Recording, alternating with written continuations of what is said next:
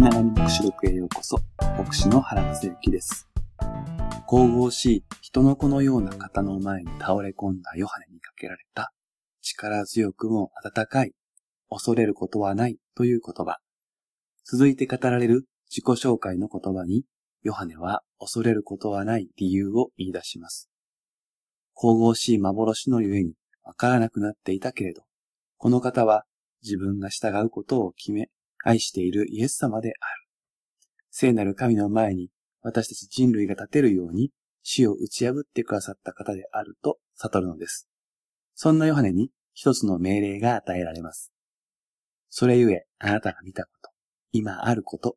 この後起ころうとしていることを書き記せ。ギリシャ語の原文は、それゆえ書き記せが先に行きます。書き記せと言われて書いたのがヨハネの目視録ということです。こうしてこの説は、ヨハネの目視録の執筆事情を物語るわけですが、それゆえという接続詞は、ヨハネの目視録ではあまり使われないものだということを踏まえると、このそれゆえで一度立ち止まり、それゆえが指し示すことは何かを考える必要があります。なぜ、ヨハネの目視録を書き記すことが求められるのでしょうか？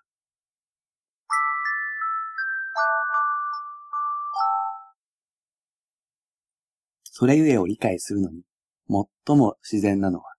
直前の主張を根拠にするということです。そこには二つの主張がありました。一つは、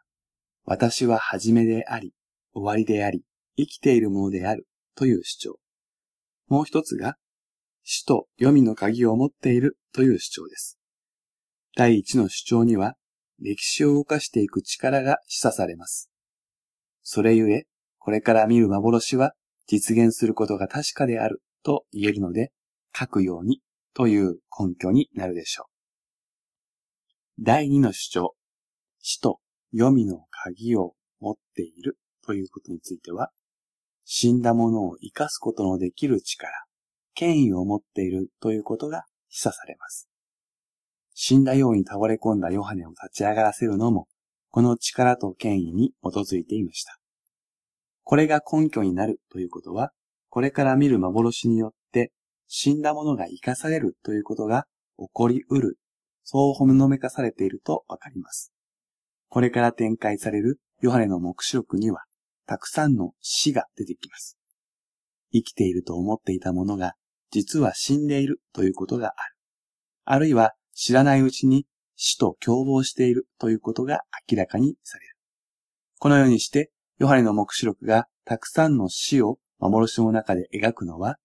死を自覚した者は死と読みの鍵を持つイエス様によって命へと蘇ることができるからなのです。どんな状況であっても、イエス様の視点でその状況を捉えることができたなら、たとえそれが死であっても乗り越えることができる。そのようなお方が共におられることに気づいたなら、命へと蘇る希望がある。それゆえ、書くように、ということです。これはちょうど病気の告知のようなものです。どんなに重い病気であっても、治す方法があるなら告知することをためらうことはありません。ショックを与えることはあっても、希望があるからです。ヨハネの目視録が書かれる理由は、死と読みの鍵をイエス様が持っていてくださるゆえに、どんな事実と直面しても絶望しない道があるからなのです。そうして記されるヨハネの目視録について、あなたが見たこと、今あること、この後起ころうとしていることという表現がなされます。ある神学者たちは、この記述がヨハネの目視録のアウトラインを示すものだと考えます。あなたが見たこと、が目視録の1章。今あることが目視録の2章から3章。この後起ころうとしていることが目視録4章以降という区分です。このような理解はわかりやすくて人気があるのですが、正しくありません。大きく2つの理由を示すことができます。あなたが見たこと、今あること、この後起ころうとしていることと記されるギリシャ語の構文は、父なる神様を描く今おられ昔おられ、やがて来られる方という構文と平行関係にあります。動詞を軸にした言葉が接続詞、解で結ばれている関係です。初級文法で考えれば、接続詞、解は3つのものを並列に並べるということになりますが、父なる神様を示す今おられ、昔おられ、やがて来られる方という表現を今おられる方と昔おられた方とやがて来られる方というように訳すのが語訳であるということは明らかで、接続詞解で結ばれているという理由だけでは、ヨハネの目視録がこの3つの区分に分けられて書かれていると断定することはできないのです。むしろ、あなたが見たこと、今あること、この後起ころうとしていることは、ヨハネの目視録全体に対する3つの見方、3つの観点と考えることができ、こちらの方が妥当なのです。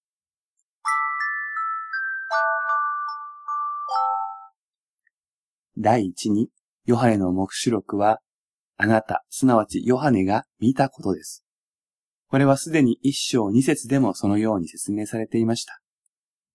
二章から三章も、四章以降も、すべてヨハネが幻のうちに見たものです。二章から三章は直接的なメッセージ、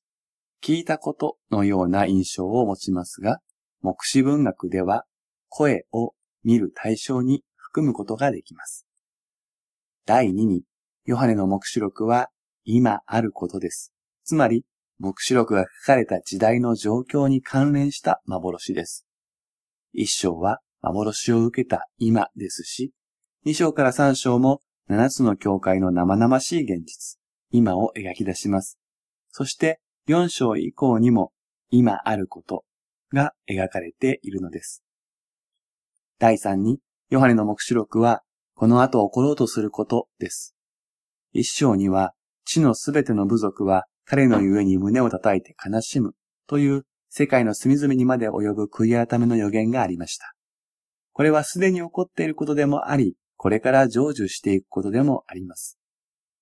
二章から三章には、七つの教会の現実に対して、その後に何が起こるのかが予言的に記されます。それは、目視録が書かれた時点ではまだ起こっていないことです。4章以降は、主イエス様の再臨の描写が含まれることから、この後起ころうとしていることが書かれているのは言うまでもありません。すでに学んだように、4章の冒頭に目視録全体の区分点があるということは確かです。それは、ラッパのような大きな声というキーワードで区分されます。けれどもそれを今あることとこの後起ころうとしていることという区分に割り当てることはできないのです。そのようにしてしまうと、目視録のメッセージを読み違えたり、読み落としたりしてしまう可能性が高まります。